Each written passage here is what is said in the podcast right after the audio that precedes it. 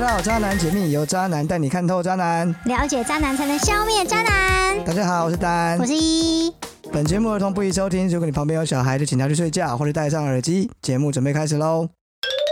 欢迎回到《渣男解密》，今天是我们的 EP 十七。耶、天气好像越来越热了耶，对，但是我的声音越来越糟了。糟糕！那你现在还有办法讲下去吗？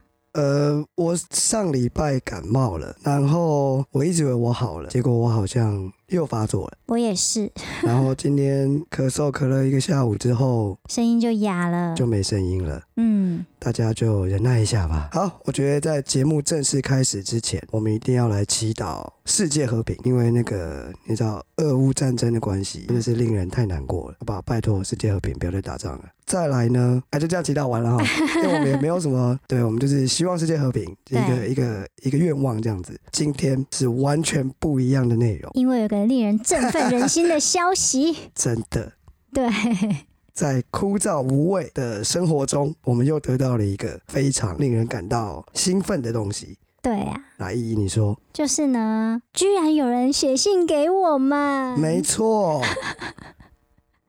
真的很感动，谢谢。这位听众，你做了明智的选择。没错，就是呃，基本上呢，我们都欢迎所有的听众，你可以把你碰到的一些感情上的困扰。写信给我嗯们，那我们会帮你分析，然后在节目上呢念出来。 对，不过我们不会直接讲你的名字啊，你也不用担心。我相信你们也不会写本名，如果太明确的会让别人发现是谁的话，我们也会把它避开。所以对，不我们用会不用自担动心这口个。语马赛克。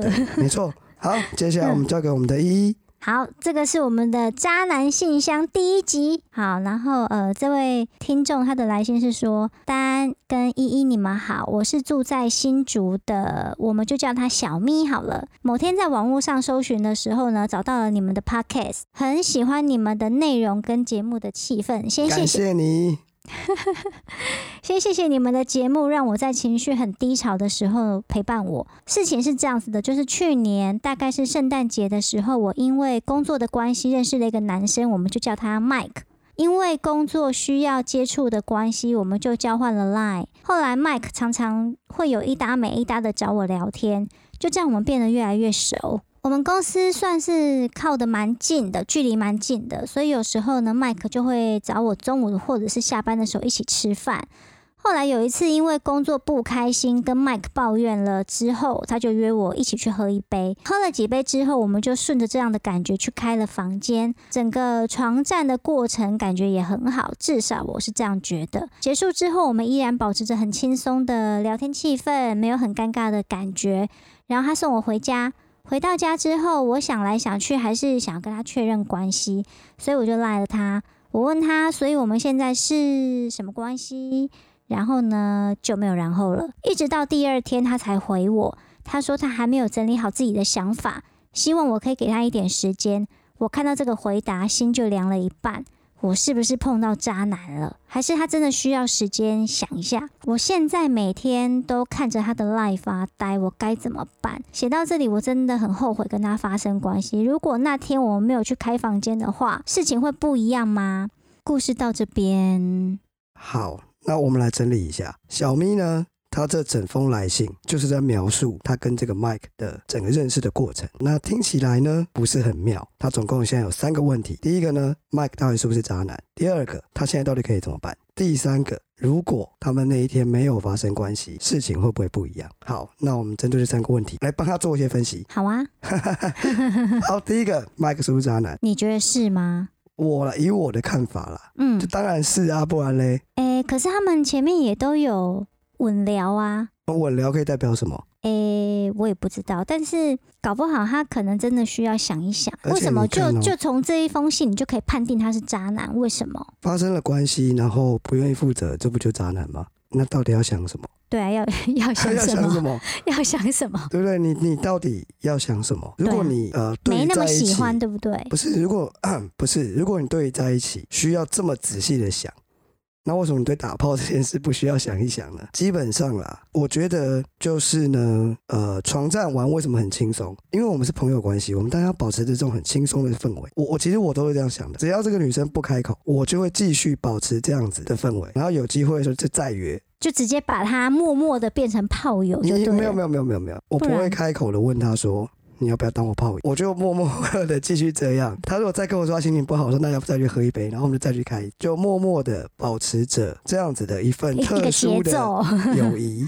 嗯，对，但如果他跟我说我问你，这时候我心里就会想，嗯，来要问来什么来来来来， 他就说啊，我们现在是什么关系？嗯，我一定会避重就轻，也是，因为而且我就没有打算跟你进入一段关系啊，对，所以我一定会讲一些阿萨布鲁的话啊、而且在戏里面看得出来，他们聊天好像就是在下班之后跟哎、跟跟什么时候啊？我要回去看一下信，我看一下，就是没有假日的时候一起出去、哎，感觉上他们就只是工作上的一个接触而已。对，对，所以然后搞不好人家麦克有女朋友，他也不知道，这个麦克的状态基本上就是一个谜，对，这个只有小咪自己会清楚。但我不管，我觉得不论你们假日或者是你们晚上到底是什么样的状态，我还是觉得男生听到这句话之后，他给你的这个回应，就代表他没有想要进入一段关系啊。那就看你觉得这样是不是渣男嘛？嗯因，为对我来说，这样不是渣男。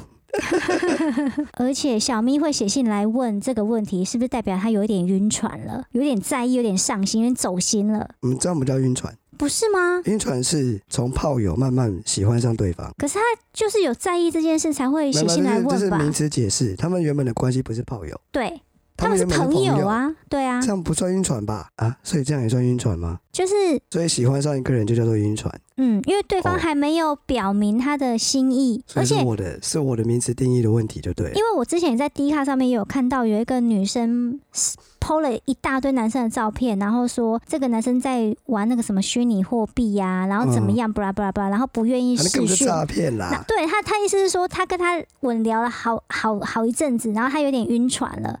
哦，然后我想说，哦，晕船是这样子用的，所以现代的女生就是蛮厉害的，她可以聊天聊一聊就喜欢上对方，嗯，好吧？就可能没碰过面这样。对，就只是网友的关系，哦，对啊，这种晕船怎么好像在看韩剧还是看漫画一样的感觉？ 你就是看着一张照片，然后 跟她聊天聊啊聊的，你就喜欢上对方。可是我觉得啊女生蛮容易这样子的、欸，就你们常常活在一些幻想里面啊。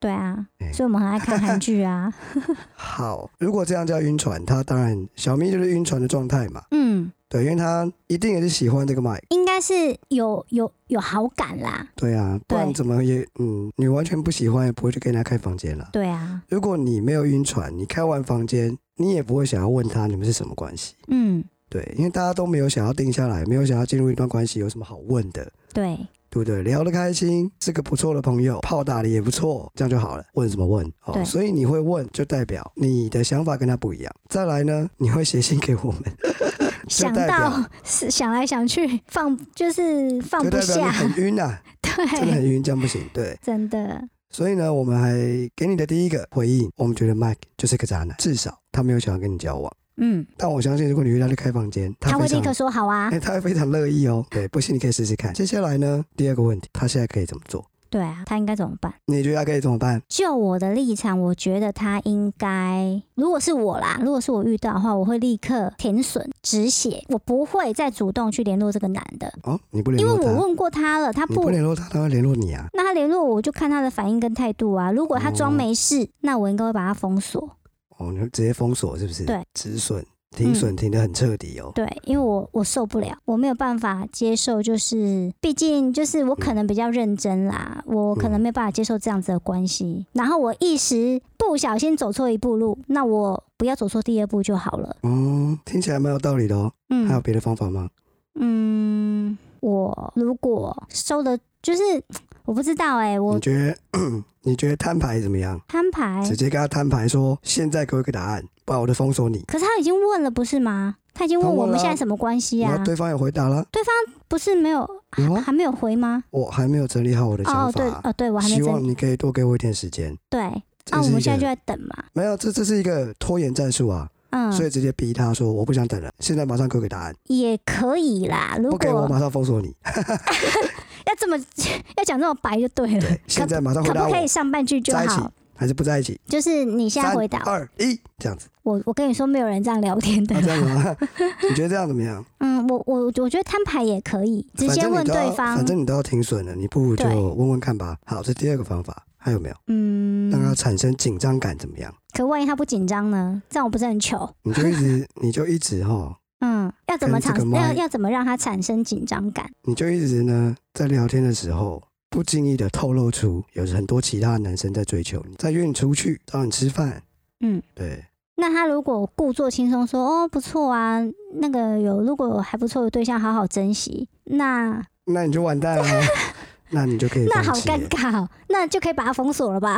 好，所以我们现在 现在整理出了三个方法。对，第一个呢，停损；第二个，压迫，大家逼他摊牌；嗯第三个，制造让他紧张的感觉。嗯基本上呢，三个是一招，所以你就合起来用。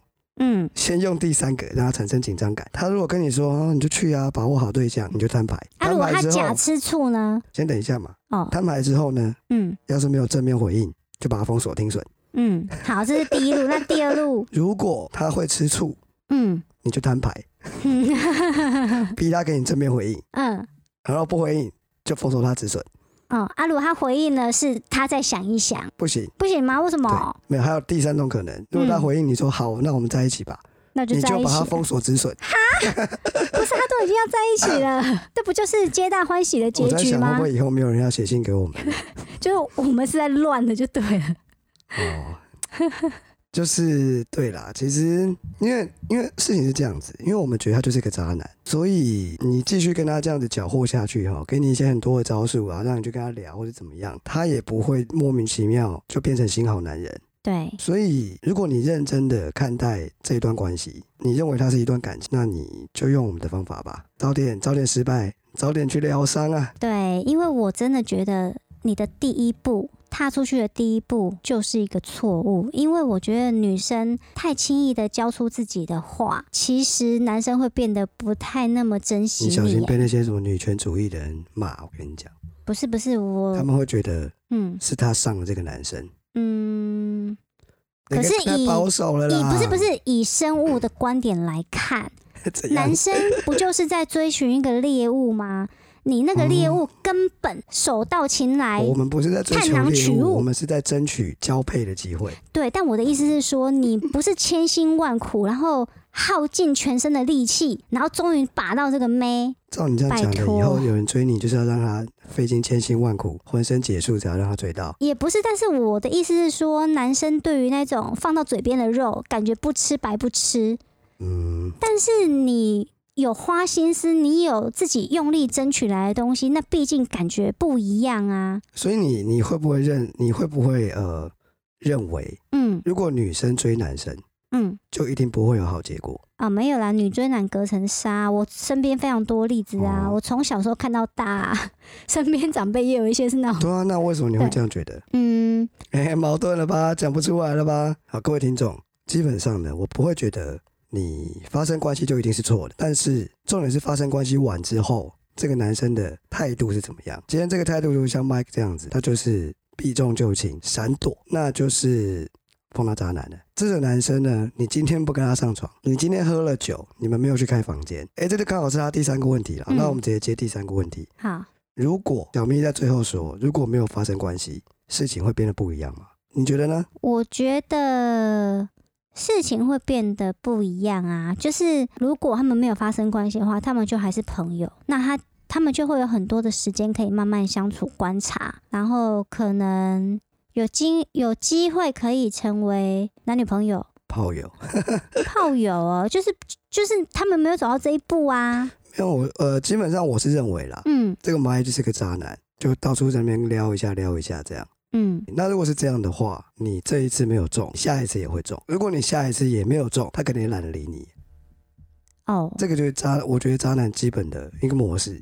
你的意思是说，他这次约他去喝酒，那你不要，嗯，他就在哦下次你心情不好说说，那我们再去或者，那下我次有哎们，机会他就会约，嗯或是他会想办法把你引导到这条路上。嗯如果一次、两次、三次都没有办法，嗯应该会直接放弃。就是我们我们就是这样在做事的、啊，试个几次，哎，可以可以就往下走，不行就换人啊，嗯，干嘛浪哦？费那么多时间？其实跟你，我还是认为跟你先上床后上床没有关系。重点是你碰到的到底是一个什么样的人？你碰的是一个渣男，你不跟他发生关系，只是会让他切换目标而已。当然啦，我们不排除百分之五，他或许就是一个比较龟毛的人，他真的想要想一想啊，我知道了。你问他是不是处女座的这个跟处女座有关系吗？啊？处女座超龟毛的啊、他如果是处女座的，OK，他有百分之十的机会是真的需要想一想。嗯，总之我还是觉得，在一段关系之前，女生还是不要先跟别人发生关系比较好。不只是感情的问题，还有生理上的问题。因为我之前在 D 哈上面有看到一篇篇发文啦，就是呃，他的朋他替他朋友抱屈，就是呢，他的朋友各方面条件都很好，然后呢，却不小心交到了一个爱约炮的渣男，然后呢，结果害他的朋友女生不小心也得到了菜花。然后呢，这个女生去妇产科就诊的时候，看完医生出来之后，抱着她朋友痛哭流涕，因为菜花是一辈子的。也就是说，当她身体免疫功能比较不好的时候啊，身体比较虚弱的时候啊，很有可能就会复发。然后她一个好好的女生，从来没有约过炮的，就被感染了这个之后呢，你跟对方根本就不熟，好，就算熟是男朋友，我我的意思是说，你就算是男朋友，都有可能传染菜花给你了。一个你没有那么熟的对象，你随随便便就跟他发生关系，这样你怎么能够保障你自己？然后，所以我觉得，不管是情感面上，或者是身体的面向来看的话，不要随随便便把自己交给别人，都是比较安全的做法。我觉得啦，嗯这，就是运气问题。约炮的那么多，男男女女那么多，不是每个人都会得 菜花的，好不好？这运气问题啦。所以我们尽量不要让这种运气，就是我们我们可以避哦免的。我们为什么要去 try？我们为什么要拿自己的身体去试这件事情啊？嗯、不不是 try 啊，是感觉到了就自然而然的发生关系。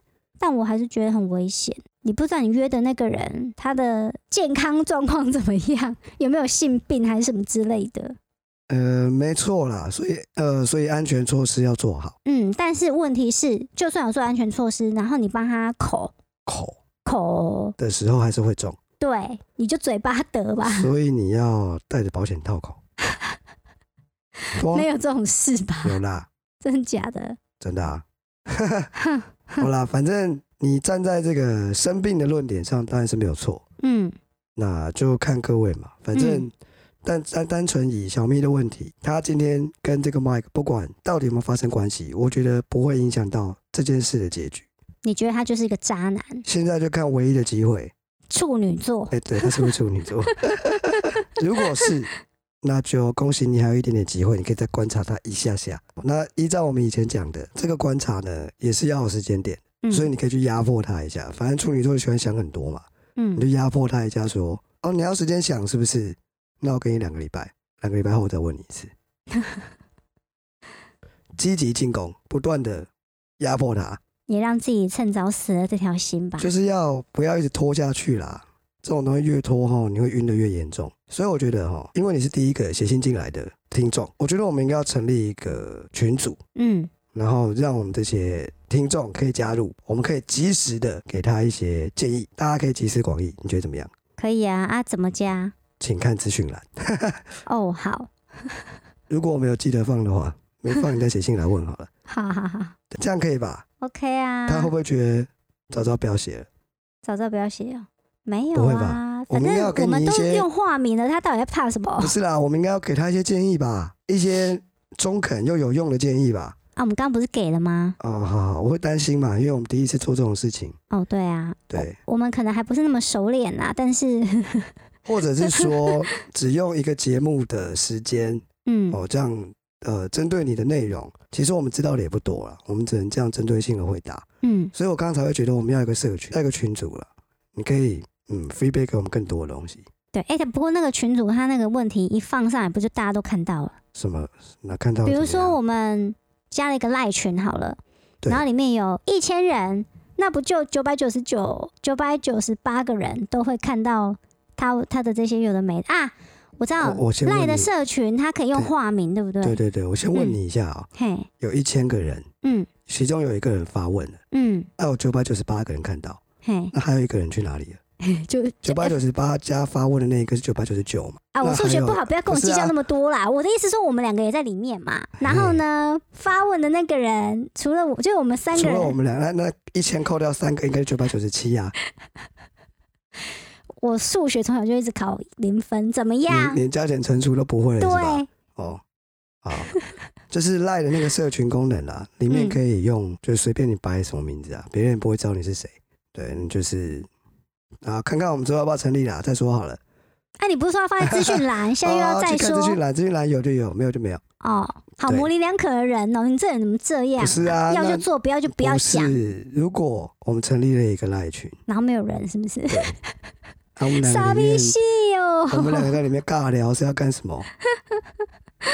如果你也想加入，写信给我们，我们只要收到一个读者，不是啊，几封，几封，我不知道、一千哎封，就摆明不想做就对了。对，十封怎么我样？们现在会读不会者差太也多也也不要也再读者是听啊，众，听众，哦不要再胡说了 啦。就是请看资讯栏，好应该会有。 好啦，没有人想要听我们讲这个啦，下一段啊，好好，那接下来进入我们的扎新闻。闻。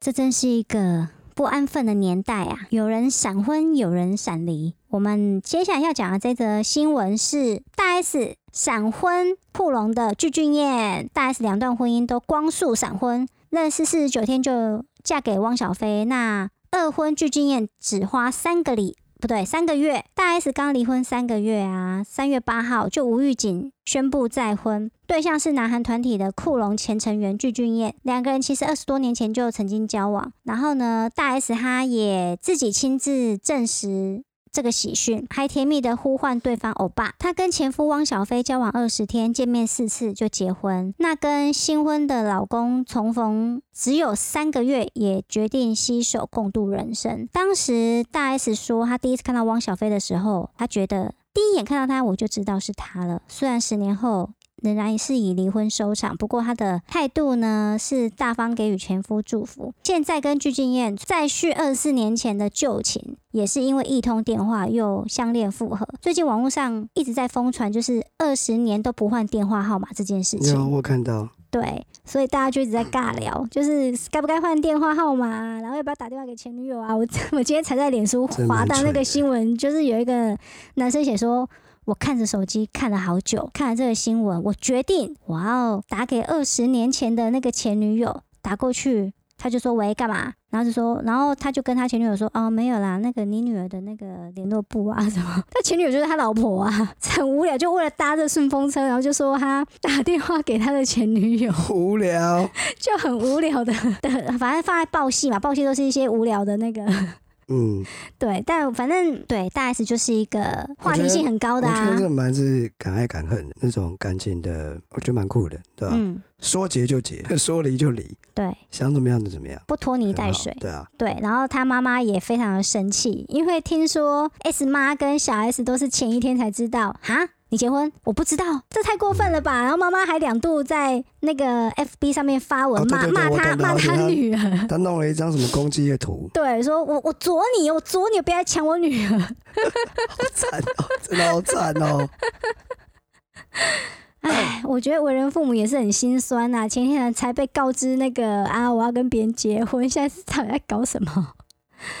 真的，好啦，嗯不管怎么样，我觉得还是要祝福他，对，希望这一次可以不用再离婚了。哎，命理师有说，感觉这个具俊晔跟大 S 的命盘比跟汪小菲来的合啊很胡说多。八道了，神经 病，对吧？好，讲完这个幸福结婚的，接着来到另外一个更酷的，也是个敢爱敢恨的人啊。丽雅宣布离婚，谢和弦相遇本来就是一场错误。这个丽雅呢，跟谢和弦二零二一年结婚，不到一年就爆出婚姻危机。七号呢，突然宣布两人正式离婚。呃，这新闻我也懒得念完，嗯因为基本上呢，对于这几个人，就是谢和弦跟齐景月，哎、对，就最新的那个嘛，还有他现在这个老婆，还有前面康康的那个前妻，嗯，这几个人呢，根本就是一个莫名其妙，三天两头就要出现他们的婚姻状况，我真的是觉得，哎，你要抽大麻你就去抽，你何苦这样呢？所以网友都说感谢大 S 新闻盖掉了他们这则离婚真的，新因为我闻。觉 得他根本就在炒新闻，然后他可能会觉得说：“天哪，真太太衰了吧！我好不容易弄出一个话题，这样被盖掉不了。是啊，他们离婚有什么好炒新闻的？”谁知道他们啊？你想想看，没有这些事情的时候，这个社会上有多少人知道这几个家伙？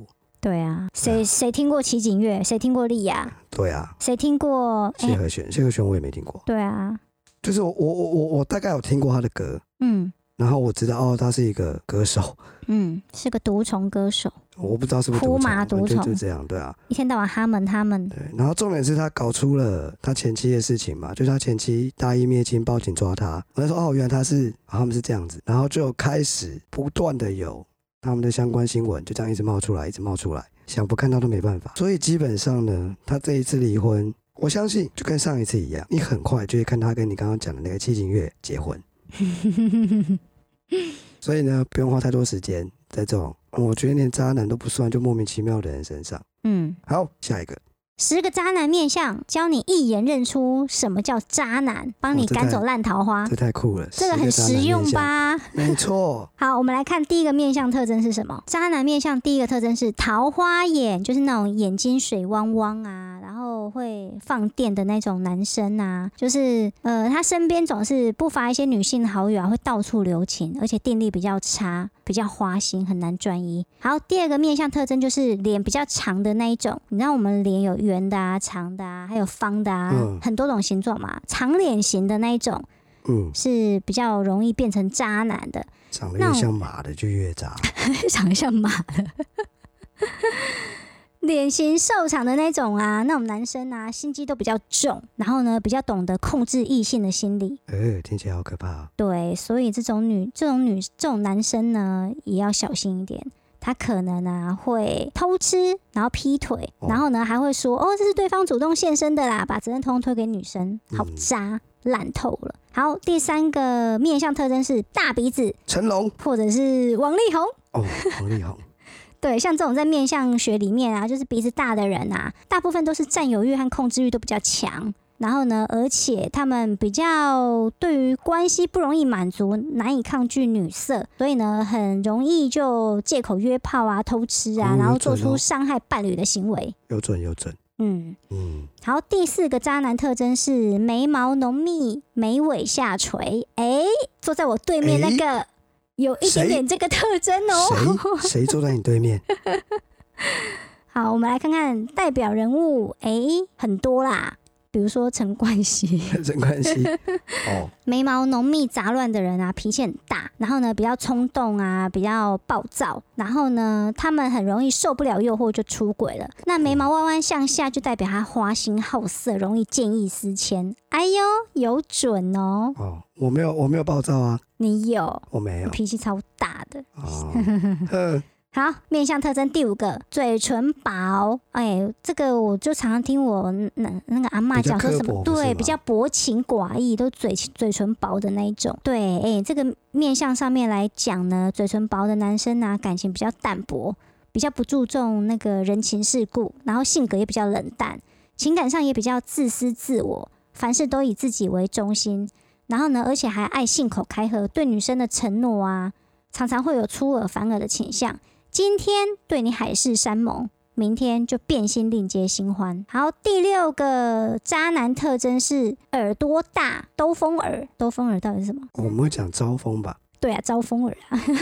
耳朵大的男生呢，通常都自私自利，缺乏同理心。然后那种招风耳的人啊，比较容易三心两意、优柔寡断，而且定力不足，所以很容易陷入三角关系里面。代表人物许志安啊，我嗯们，想了哎、半天了，可是我看天哪照。片，他也没有很招风耳哎、哎，反正他放了这张图 嘛，好，第七个特征，额头高、天庭饱满的那一种哦。这个我们会想到谁？清朝人都这样哎，经常是发型，不代表额头真的高，好 不好？啊。诶、比如说罗志祥啊，一些企业大佬啊，诶、这种这种额头是好诶、面相上面来讲是好的耶，因为额头代表官禄宫的位置，就是说他的意思呢，就是说，你额头高，嗯，就是财财财力就会比较雄厚，对啊，事业业有运成。好啊男，人只要有钱有钱嗯，就会搞鬼， 对，而且呢，对哦聪明、有权有势，财运也不错。通常这种女生都啊、这种男生很容易吸引女生呐、然后第八个特征呢，就是鹰钩鼻。这个我 这个我觉得就还好吧，因为讲到鹰钩鼻的男明星不就刘德华嗯对啊，吗刘德华他也他不没是很怎专样情不是啊吗。对啊，没有，因为我记得，呃，有我看那个命理节目，老师是说相不独论，就是说你不能只看他单一个相就断定他是怎么样的人，就是你要搭配整体。就是你不能说哦，他鹰钩比哦，他是个渣男、坏人什么，但你你要搭配整体来看，哦，不能只看一个好吧点。嗯好，我们这些就是参考参考啦，你自己好观察。鹰钩鼻的男生呢，善于察言观色，很懂得怎么样讨人欢心，所以很多女生呢会容易被他们贴心的举动而感动。然后呢，只是啊，他们这一些付出其实并不是出自真心，而是因为有一些利害关系才会做出这种绅士的行为。所以这种鹰钩鼻的人呢，容易表里不一，所以你很难够，你很难摸透对方的想法。所以就是还是要小心这样子的人。第九个渣男的特征就是眼尾鱼尾纹多啦，都不能老是不是？ 有皱纹都不行哦。不是不是，是说三十岁以前，哦，对，有写有写，对，如果你的眼尾呢出现了很多的鱼尾纹，而且是像伞状这样子开出去的，好，这个我没有。呃，如果你有呃身边的渣男呢，三十岁以前有这种不少的鱼尾纹啊，就代表他身边的朋友，好不好？不是身边的渣男。 对，身边朋友，就是渣，就是他的桃花比较旺，然后人也比较花心，感情生活非常的丰富，很容易出轨。最后一个，最后一个渣男的面相特征呢是尖下巴哦，这边的代表人物是汪小菲。下巴尖的男生呢，往往缺乏责任感，很爱逃避问题，因此很容易闹失踪、失联。听起来好像妈宝，汪小菲不也被说是妈宝吗？ 对啊，然后呢，在恋爱一开始的时候呢，满口情话，结果等到激情没了，就会自动失踪，在感情上面十分的不负责任。好，以上这十种渣男的面相特征，仅供参考啦。啊 对，没 错，还是要 你如果认识了一个新的对象，还是要去认识、去了解，好不好？不可以用面相就一概而论。断人家生死，你自己要去观察啦。对啊，但我觉得大鼻子好像真的不太行，真的哈。而且不管男生女生，大鼻子就是不行，因为大因为鼻子好像主那种自我意识，完蛋了，等一下大鼻子都要留言来骂我们了。真的没有鼻子太大的女生很强势、很主观啊。哦，对啊，掌控欲很强、大鼻子不服气留言 啊！好了，不要再乱叫人家留言了。现在慢慢真的有人留言，到时候一直被骂。对啊，对啊，所以呃，如果你有什么感情上的困惑，嗯，欢迎写信来，好不好？对，我们就会在节目上好好帮你分析。好，那因为我的喉咙已经快要爆炸了，我们嗯今天就到这边好了。好啊，好啊，好，那谢谢大家。拜好，周末拜愉快，拜拜。如果你喜欢我们的节目内容，请订阅我们的频道，留下五星评论，也可以追踪我们的 IG 或脸书粉丝团，了解更多有关渣男的故事哦。